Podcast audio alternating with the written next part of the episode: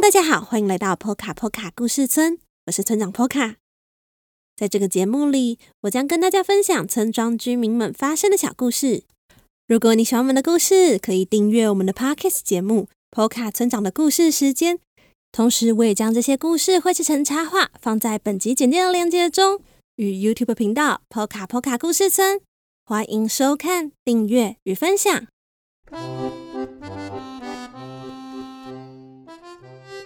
大家现在听到这个故事时，村长应该还在照顾刚刚出生的小村民吧？村长呢会尽快的回到波卡村长的故事时间，并为大家带来更多有趣的故事哦。上星期的故事里，小河童在路上遇到波卡波卡村也很常见的穿红色雨衣的小鸟，但却被它巨大的体型吓了一大跳。今天小河童在超大型动物国的旅行又会是怎么样的呢？让我们一起来听听看吧。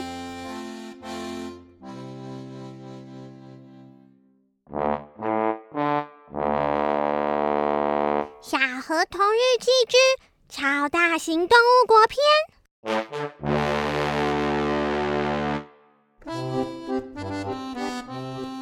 说真的。在超大型动物国里的生活，其实不太像旅行。我想象中的旅行，应该是每天会安排很多的行程，去不同地方玩；而在超大型动物国，则比较像是在生活，每天就是在旅馆附近散步。你或许会觉得。这样听起来很无聊，但是我一点都不这么觉得哦。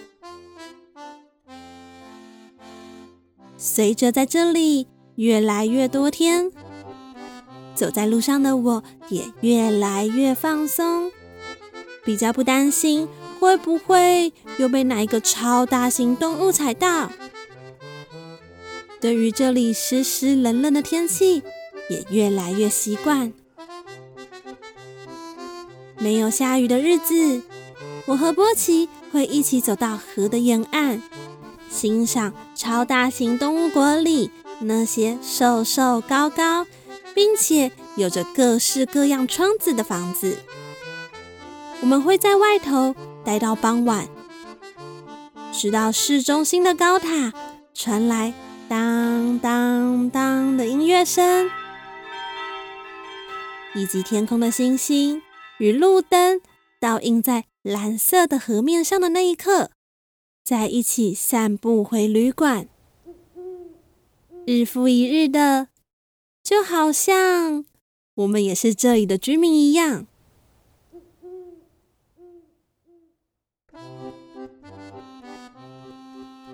如果是我独自出来散步时，我偶尔会换一条小巷子右转。看看今天会不会有什么新奇的发现？就像今天，因为突然听到巷子内传来了热闹的音乐，所以决定小小的更改散步的路线，去看看到底是什么东西传来的音乐声。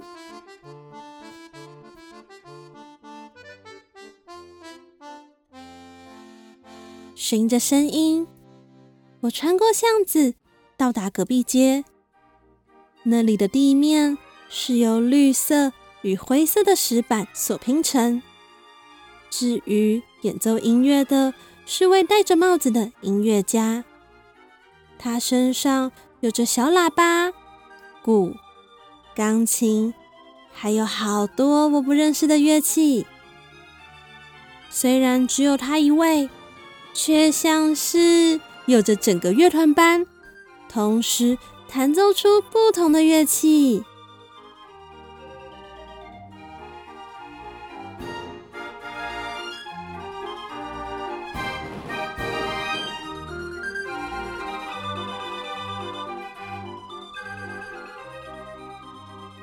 音乐家表演了好久好久。偶尔会有几位观众停下脚步聆听，或是跟着乐曲跳舞。也碰到下着细雨的时候，这位音乐家始终带着微笑，一首又一首曲子的演奏着。当听完第十首歌后，我踩着轻快的脚步，踏上回旅馆的路途。对我而言，虽然只是更换了一条散步路线，但是就像是经历了一场新的冒险一样。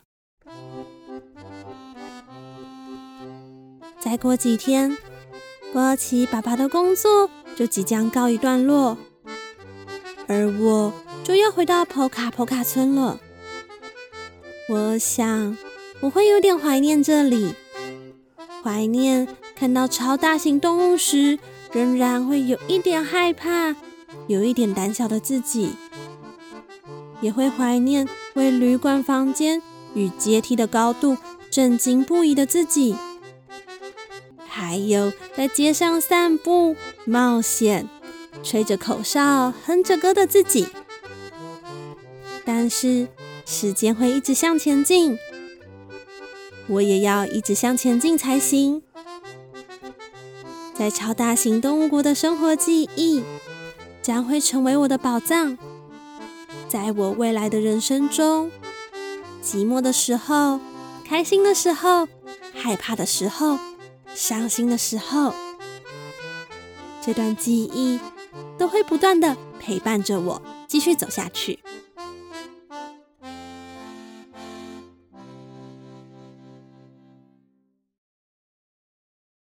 听完今天的故事之后，超大型动物国的游记也告一段落了。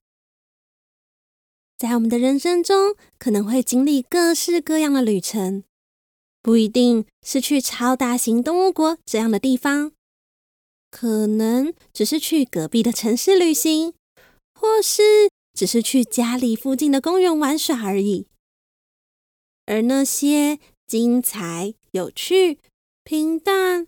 无聊，甚至是有一点紧张、刺激的记忆，都会一直陪伴着我们，成为我们人生非常重要的养分哦。好啦，今天的故事就到这里了，希望你们喜欢哦。最后，如果你喜欢小河童，欢迎大家到各大网络书店购买《小河童成长系列》绘本，一共三册。也非常欢迎大家用一杯咖啡的钱支持村庄发展。让村长能够将更多村民的生活带给大家。赞助链接请见本集简介。那么，波卡村长的故事时间，我们下次再见喽。